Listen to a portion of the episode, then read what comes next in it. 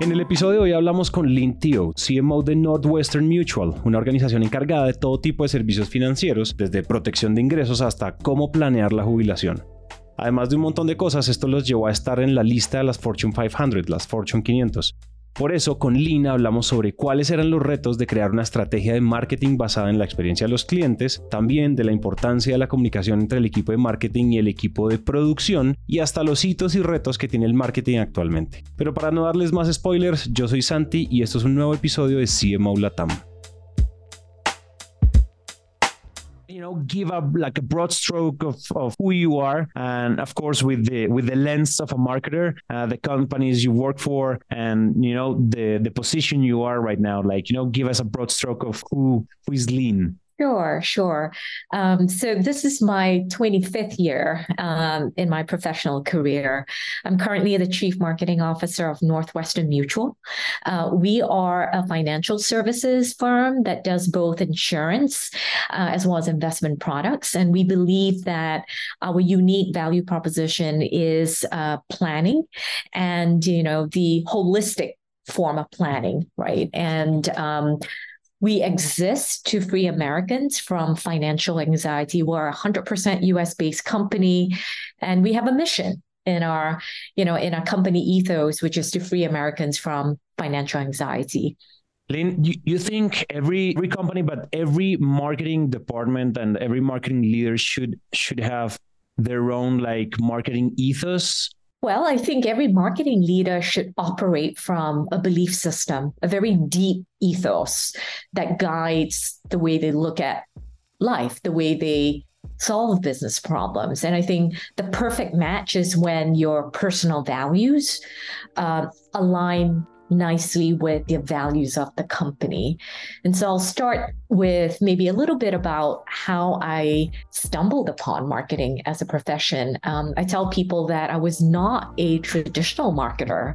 Uh, if you look at my career uh, trajectory, I started out as a usability engineer. Uh, back in the day, user experience designer wasn't even in the vernacular. I used to work at a company called uh, Bell Labs or Bell Communications Research, and I was a usability engineer who was building usable products. So that was my grounding. So my ethos as a marketer started from having this deep appreciation of what people need and a deep understanding of what they're trying to solve for. And it comes with this sense of what can I do to help that person get there? And so I feel that there is room for marketing, and marketing has evolved over the years, right? Marketing isn't just communicating um, and conveying a um, a concept.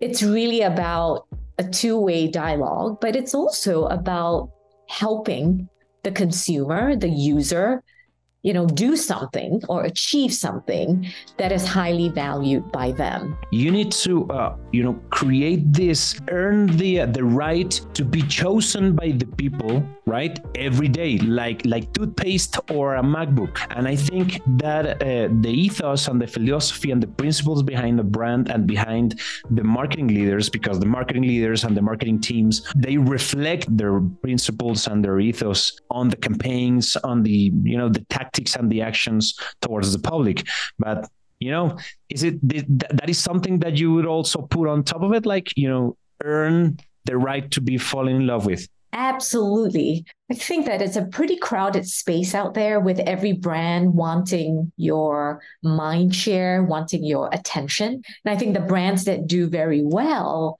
are the ones that start by looking inward and saying, how can I be of service to a client, a customer, right? So this notion of customer centricity or, you know, human centricity sits at the heart of all good marketing, in my in my opinion. Um, the business that I'm in is financial security, which is relevant to everyone, but difficult to get to, right? Because you're not just going out there and buying a pair of sneakers, or you're not just going out there and ordering a meal, right? If it's um, Uber Eats or ordering a car. I mean, this is a life changing, life impacting decision of um, how do you plan for your life so that your family, you know yourself you're financially sound so that you can actually enjoy the life that you've built And so I see my mission as a marketer to be much deeper.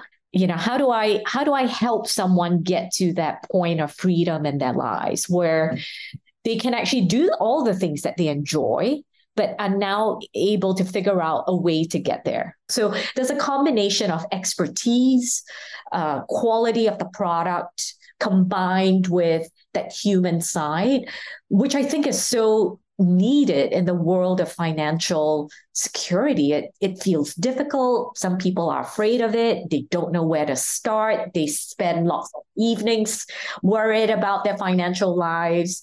What better place to be of service to a consumer or to a client?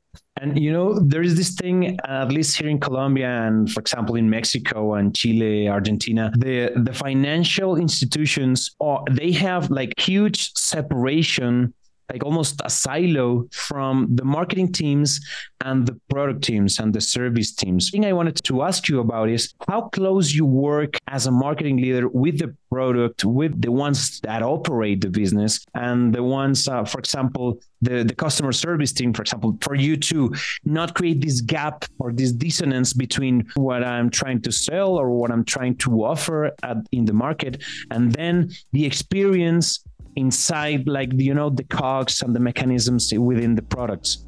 I i think you've hit on a really important point which is so much of marketing uh, and and uh, you know i'm very careful not to make a, a general statement but the last thing that any brand needs is a marketing message that is dissonant from the experience of the client or the consumer. That for me is a cardinal sin, right? For any any good marketer. And I think for me, because I grew up in the product world, I grew up in the delivery and the design of the product. You know, I'm, I'm very attuned to is the experience. People always say the experience is the brand. And that's the reason why I've always fought against the belief that it's marketing communications because marketing communications seems to suggest that it's it's what you're telling people about the product or the experience or the value proposition versus what they're actually experiencing every day and you can apply that lens of experience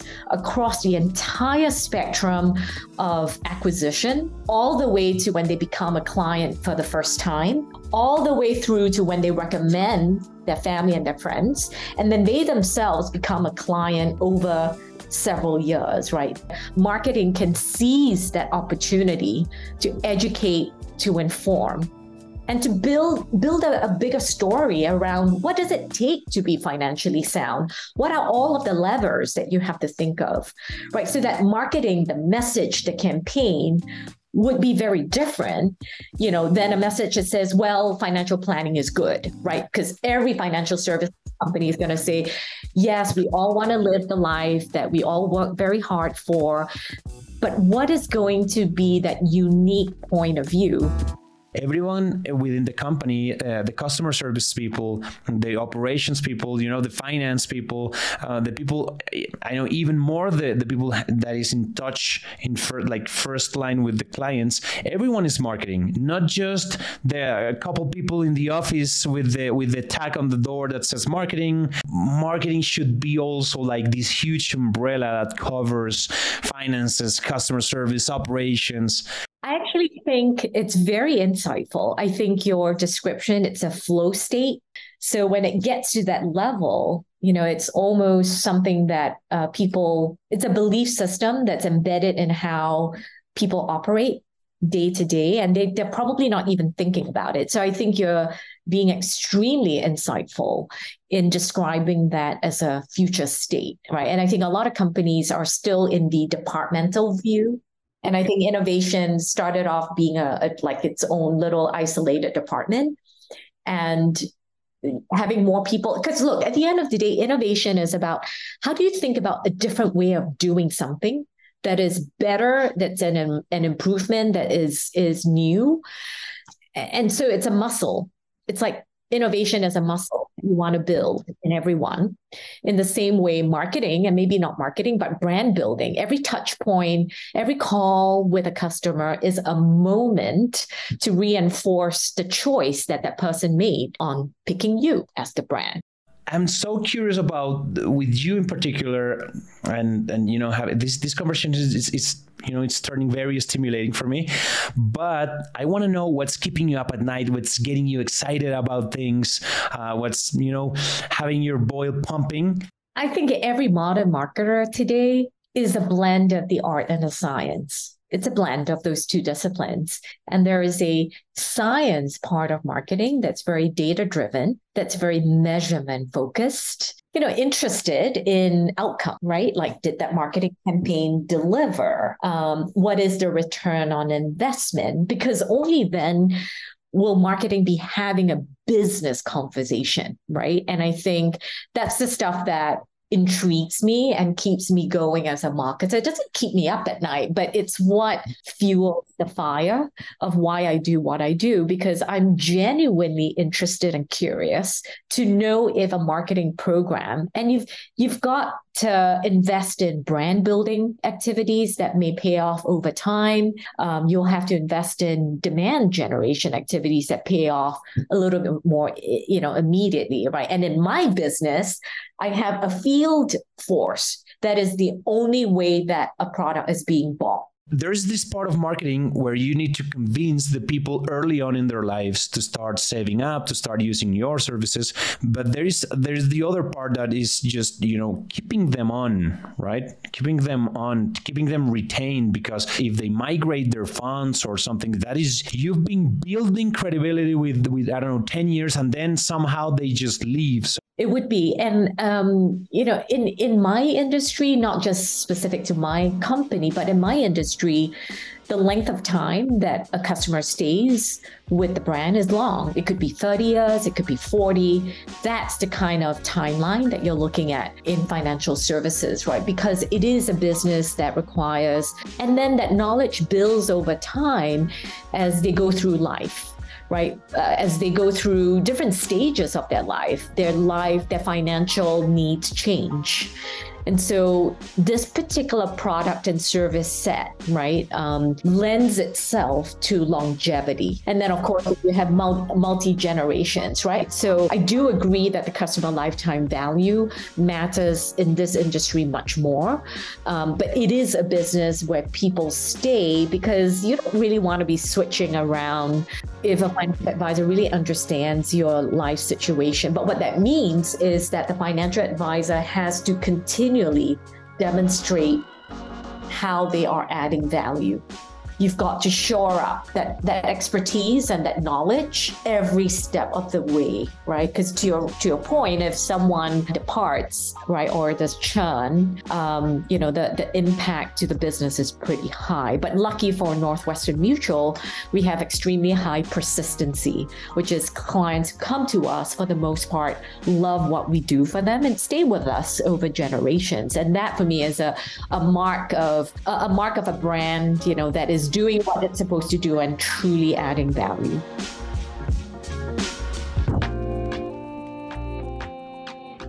Complexity of your services and your products are it's so high that it needs a human being you know um, consulting with the with the prospect uh, side by side understanding their finances their you know. So what's the relationship between you chief marketing officer with the sales manager or the sales leader? Like the relationship between marketing and sales how do you keep it tight or what are the challenges there? What's the ideal um, the ideal vision for you between the two areas within the company? Well, I feel extremely fortunate that at Northwestern Mutual, the marketing function and the distribution, right? We don't call them sales, that, that are distribution. We are in lockstep, right? We refer to them as our distribution or the field the field. Those 8,000 financial advisors are part of our field. So the beauty of it is it's a partnership that has existed for as long as the business has been around, right? So um, we are highly, highly attuned to the fact that the only way our product can be bought is through the distribution and so a lot of a lot of time is being spent to co-create and that's a word that you'll hear a lot at northwestern mutual which is we invite our financial advisors into these conversations with us because they are the ones who are in the communities interacting with and they have the insight. That's exactly right. Um, they are your best proxy, right? Because they they talk to people every day. They can tell you which messages are are resonating, which which messages aren't. And so I think that partnership and alignment between the field, the distribution, and marketing is crucial. So you have co-creation sessions. Um, I have two heads of marketing. I have a head of marketing for field, field marketing, and a head of marketing for client marketing. And so the fact that we are organized this way, you know, within marketing, emphasizes the criticality of not just the marketing to the end consumer, but also marketing to the financial advisors. You know, Lynn, that is absolutely mind blowing. And if there is out there someone listening to this episode that is starting their own business, their own startup, and they want to start building their own company, what else would you recommend if you want to have a tight partnership like you guys have with with all your advisors? I think it would be being very deliberate about saying what you stand for, describing who you are and what you stand for, and having that be the start of building a business, right? Because like attracts like. If you say what your belief systems are, if you say this is how I would operate, right? It's it's almost as if the brand is a person. What are the personality traits of the person? And you want to find partners who believe in that that value system and is able to operate right so that's that's really getting to the heart of um, what it means to build you know a good relationship so i would always go back to i would go back to the values because if your values don't align, it's, it's hard to find the right partner. Uh, I want to finish up with you on this maybe um, this big lesson, this final message for the audience. Uh, you know, the best marketing advice that you still apply today for you that is just part of your arsenal, part of your part of your uh, modus operandi. So, what would you say to them? it would be to always be curious. If, if you see something, try to understand why. Don't let any preconceived notions get in the way. And I think if you're always curious, you will always be learning and you will always discover, you know, something new. So that would be my my MO, my my modus operandi. I'm super, super aligned with the curiosity value, the curiosity advice. And Lynn, this has been absolutely amazing. The pleasure is all mine. Uh, I'm thrilled to bits that I'm speaking with someone in Bogota, um, here in New York, and I just love that global nature. We're all in one world. You know, it's just a matter of where we are geographically. But other than that, we're all the same. Thank you again. It was a Y esto es todo por el episodio de hoy, pero como no queremos que la conversación quede hasta acá, podemos continuarla en LinkedIn con Dani, que la encuentran como Daniela Arias Daza, y conmigo me encuentran como Santiago Cortés Calle. Y bueno, este episodio fue posible gracias al equipo de Naranja Media. La producción de este episodio estuvo a cargo de Juan Almanza, el booking por Catherine Sánchez y el diseño de sonido a cargo de Alejandro Rincón. Yo soy Santi y nos vemos muy pronto.